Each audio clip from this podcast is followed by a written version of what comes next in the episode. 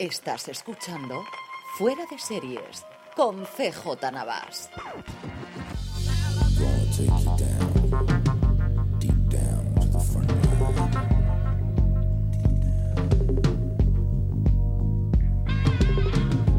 Eh, estamos con Gonzalo Castro y Marcel Borrás para la presentación de Matar al Padre en el Festival de Málaga. Y lo primero que os quería preguntar es cómo lleváis la presentación de, de Matar al Padre. ¿Qué tal? ¿Estáis contentos con la serie? Sí, hombre, estamos, bueno, ¿cómo lo llevamos? Pues mira, ahora mismo desde las 10 de la mañana pues trabajando como, como cabrones, pero contentos. No sé qué ocurrirá a esta tarde, que es a las 8, creo que es a las 8 a la, la premier, pero creo que tenemos un... Diez y media. De la noche, ¿no? Diez y media de la Ahora está haciendo el pase de prensa. Hostia, me Ahora acaba de está- matar. Ahora está la prensa lloviendo. A las 10, y- 10 media. Bien, a las 10 y media. para el Gin Tonic. A las 10 para el Gin Tonic. Pero yo creo que traemos un artefacto importante. ¿eh? Yo vi hace un par de meses eh, un, un copión que me mandaron y creo que la serie, eh, si se le da el tiempo, no, no va a dejar indiferente. Yo No habéis que llegado a verla terminada todavía. Yo, yo sí, yo sí. Él sí, él, él lo ha visto. Yo vi, yo vi en una cosa que me estaba sin etalonar y faltaban muchas cosas, pero creo que tenemos un artefacto interesante, me parece, Sí. que puede interesar y que debe interesar. Sí, sí, yo estoy muy contento. Creo que cuenta un, es un viaje, ¿no? Y yo he viajado viéndola. Realmente creo que el Sí. universo de Mar está ahí y todo Sí. y los personajes están contados. El personaje de, de Jacobo es, creo que es para es, es un personaje inolvidable, ¿sabes? De estos así en plan de que, que te quedas con él y, es muy... Sí, sí, no, creo que, es- que está muy bien. Que hemos conseguido hacer una serie muy guay. ¿Cuál fue la primera toma de contacto que tuviste con esta historia? ¿Con el guion? ¿Cuándo llega a ti el proyecto? Eh, pues me llega, eh, me llegó el año pasado, eh, pues por estas fechas. Estamos, sí, por estas fechas, creo que fue por marzo, abril. Eh, nada, me llamó Mar, eh, a través de mi representante, para decirme, oye, hay un proyecto que me gustaría que, que valoraras, te voy a mandar un guion.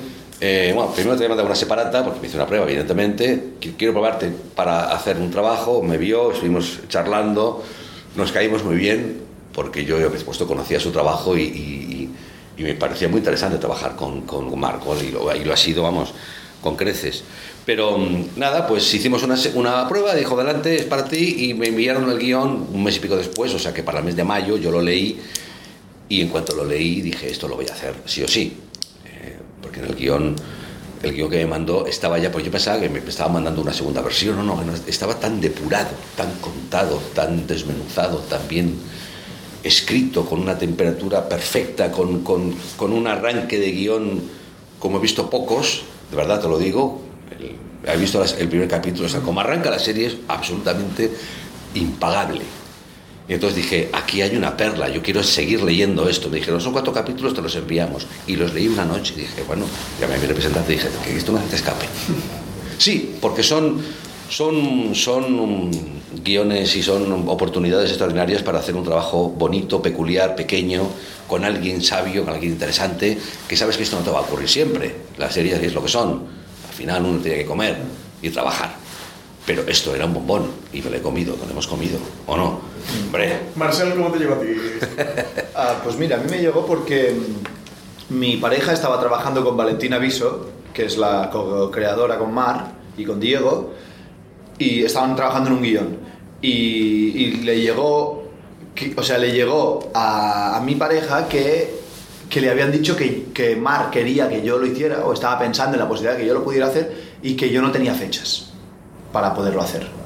Y de repente pues dije, ¿cómo? ¿Cómo? ¿Cómo? ¿cómo tengo fechas? Lo típico, llamadas mal gestionadas de no sé qué, entonces miramos... Está en Roma rodando, ¿cómo? Sí, no, yo tenía una obra de teatro, pero yo creía que se podía combinar, así que yo llamé personalmente a Mar, le dije, mira, que me ha llegado que estabas pensando en que quizá yo pudiera hacer el personaje, y le, conté mi calendario, y entonces ella lo valoró y dijo, no, no, si lo podríamos ajustar, entonces, eh, entonces decidió, ella, estaba haciendo casting, o sea que era una idea, pero que ella no, no- no lo tenía claro, entonces hice la prueba, y me llamó para decirme que sí.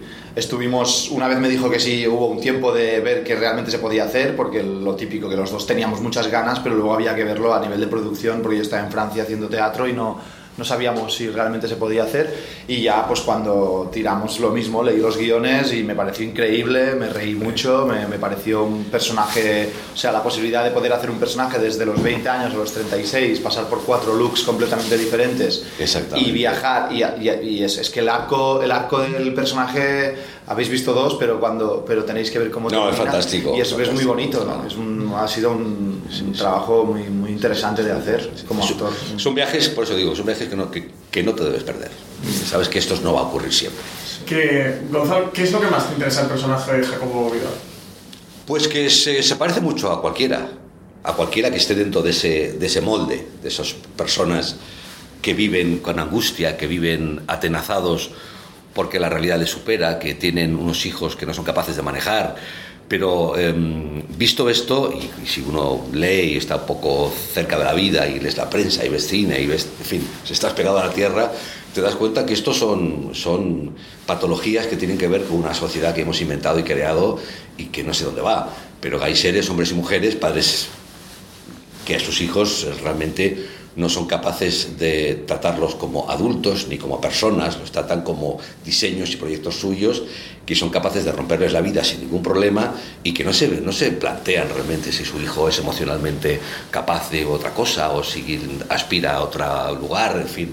Jacobo es un señor lleno de, miedos que, que, bueno, que lo que tiene claro es que la vida es un mapa, que hay que llegar a un determinado sitio y yo te voy a llevar. Y yo te llevo la mochila, pero tú cállate. Eh, es fascinante. Así el problema que, es que los planes no siempre salen, ¿no? Como uno... no, los padres no, es, también es sobre ello un fracaso, efectivamente. ¿no? La vida te va a superar, la vida afortunadamente es mucho más sabia que tú y no vas a dar lecciones a una realidad que te supera siempre. Y al final, este señor, en el último, en fin, eh, momento, porque la serie termina con una gran incertidumbre, ¿no? Es con esa con ese último fotograma de un bebé, que evidentemente, fíjate, ese simbolismo también, ¿no? Otra vez, aquí este cuerpo caliente, yo te voy a proteger, yo te voy a...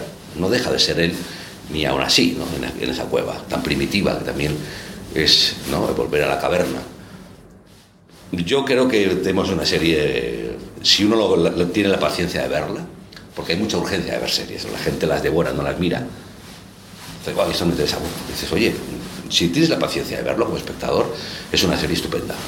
Yo quería preguntar. ¿cómo lleváis vosotros como empezadores de series toda la era de la producción propia en España, el PIC TV en Estados Unidos, esa cantidad de series? ¿Sois consumidores de series y cómo, cómo las gestionáis?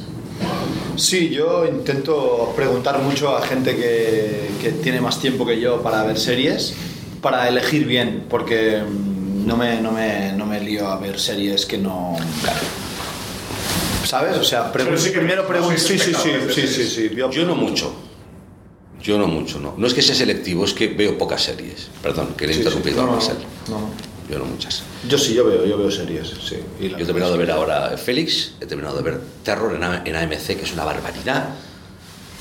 Y, y cuatro cosas. Pa, pues soy, soy selectivo, pero no porque, porque crea que soy grumen, sino porque eh, mm, meterme, fíjate yo soy series de 60 capítulos, 50, 40, pero, pero soy incapaz. Y sobre todo porque no me interesan la mayoría.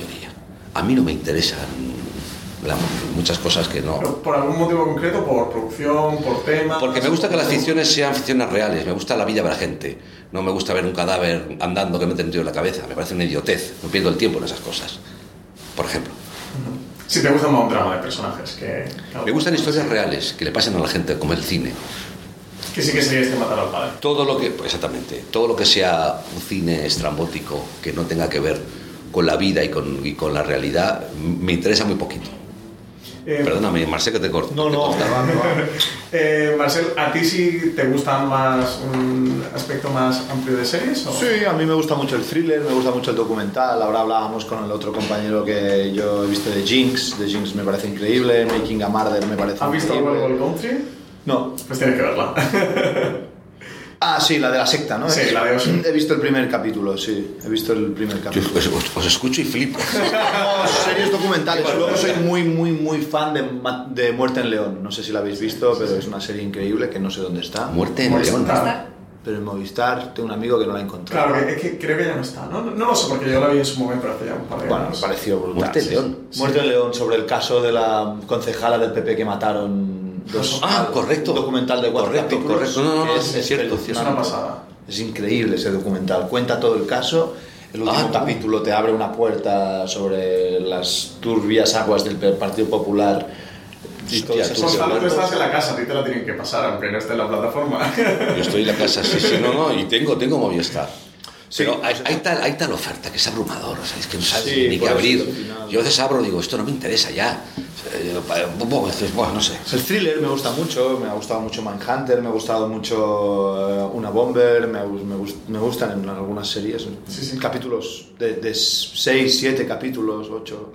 Oliver Kittredge, que es, ahora también decían Valentina y Mark, que es un referente un poco de, de Matar al Padre. Oliver Esa serie la vi con Ma- Frances McDormand y me encantó también. Sí, sí. No, no he llegado a pensar que fue un referente, pero sí. Sí, tiene algo, ¿no? De ese personaje tan, tan hasta las últimas consecuencias, ¿no? Que nunca afloja, ¿no? Y eso es un poco Jacobo, ¿no? Ajá. Jacobo, a mí, una de las cosas que más me interesa es que es...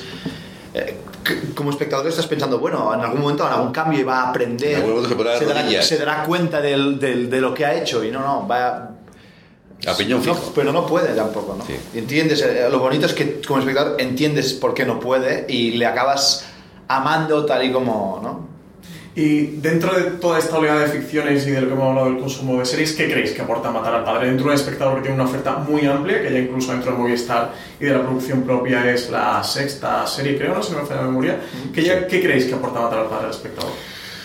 Yo no sé si aportará cosas, pero yo creo que lo que sí tiene es que es una serie que está muy pegada a tierra, que es un poco lo que te decía antes, ¿no? Pegada a la realidad, pegada a cualquier familia de este país o de cualquiera. Es decir, en Matar al Padre cuenta eh, eh, el calendario de un día a día de una familia que en 18 años, contado en cuatro capítulos, donde cada uno está eh, muy bien pautado, la historia real de una familia que está pegada a la vida.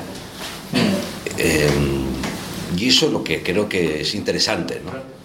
Aquí no vuelan, no tenemos pistolas, no hay naves. No vienen los Vengadores, ¿no? hay no sé qué, no son los Vengadores, no hay policías, porque es, es dema- es- es una serie doméstica, pequeñita, local, muy cuidada del entorno de un salón, un cuarto de baño y una cocina.